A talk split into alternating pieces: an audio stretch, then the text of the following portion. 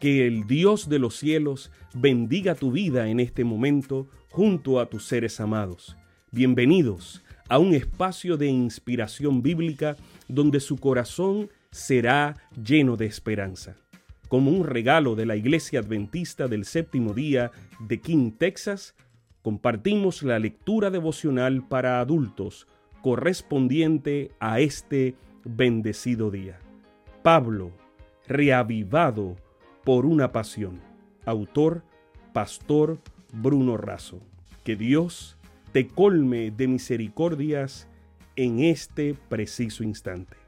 Oremos. Amante Padre, que en este momento tu palabra trascienda al corazón de quien la escucha, sea sembrada y dé fruto para la vida eterna. En el nombre de Jesús. Amén. Inmutable.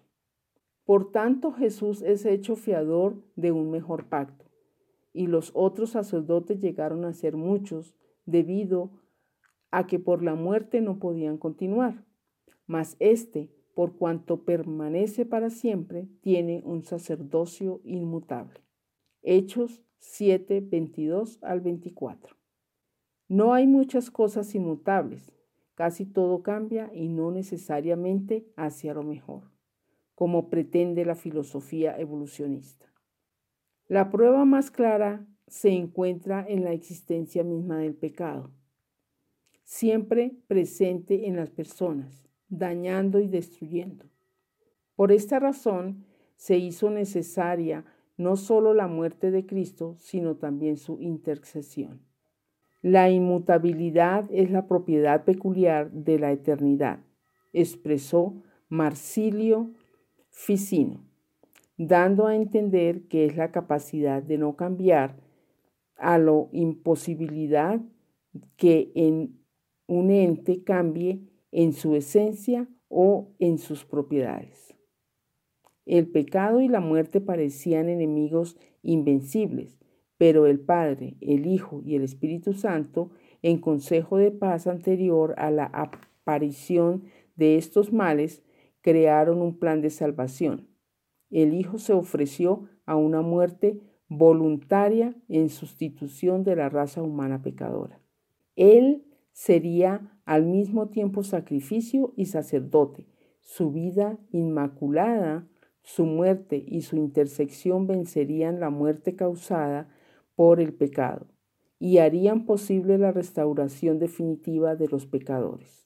El santuario terrenal ilustra el ministerio del santuario celestial, inmutable, inalterable, sin principio ni fin, universal y permanente en Cristo Jesús. Él es intransferible, su ministerio no es delegado a un sucesor. Es constante para salvar perpetuamente a los que por él se acercan a Dios, viviendo todo el tiempo para interceder por ellos. Esta intercesión no era posible para el sacerdocio aarónico. Todos los sacerdotes incluyendo el sumo sacerdote, era sustituido a través de una sucesión hereditaria. Eleazar sucedió como sumo sacerdote a Aarón, Finés a Eleazar, así sucesivamente, de padres a hijos, hasta la destrucción del templo en el año 70 después de Cristo. Según el historiador judío Flavio Josefo, este hecho se repitió 83 veces. Solo Cristo podía interceder todo el tiempo porque solo Él vive todo el tiempo. Por eso Pablo dice que este sacerdote nos convenía por ser el sumo sacerdote adecuado, por su divinidad, humanidad, habilitantes para meditar entre los pecadores y Dios, porque solo necesitó hacer un sacrificio, una sola vez y para siempre. y porque siendo sin pecado no necesita ofrecer sacrificio por sí mismo como los sumos sacerdotes aarónicos.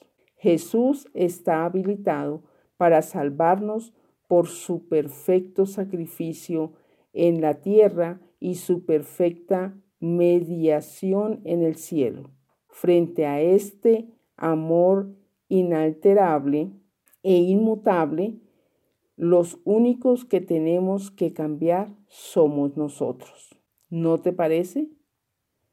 Si lo permites, Él también se hace cargo de eso.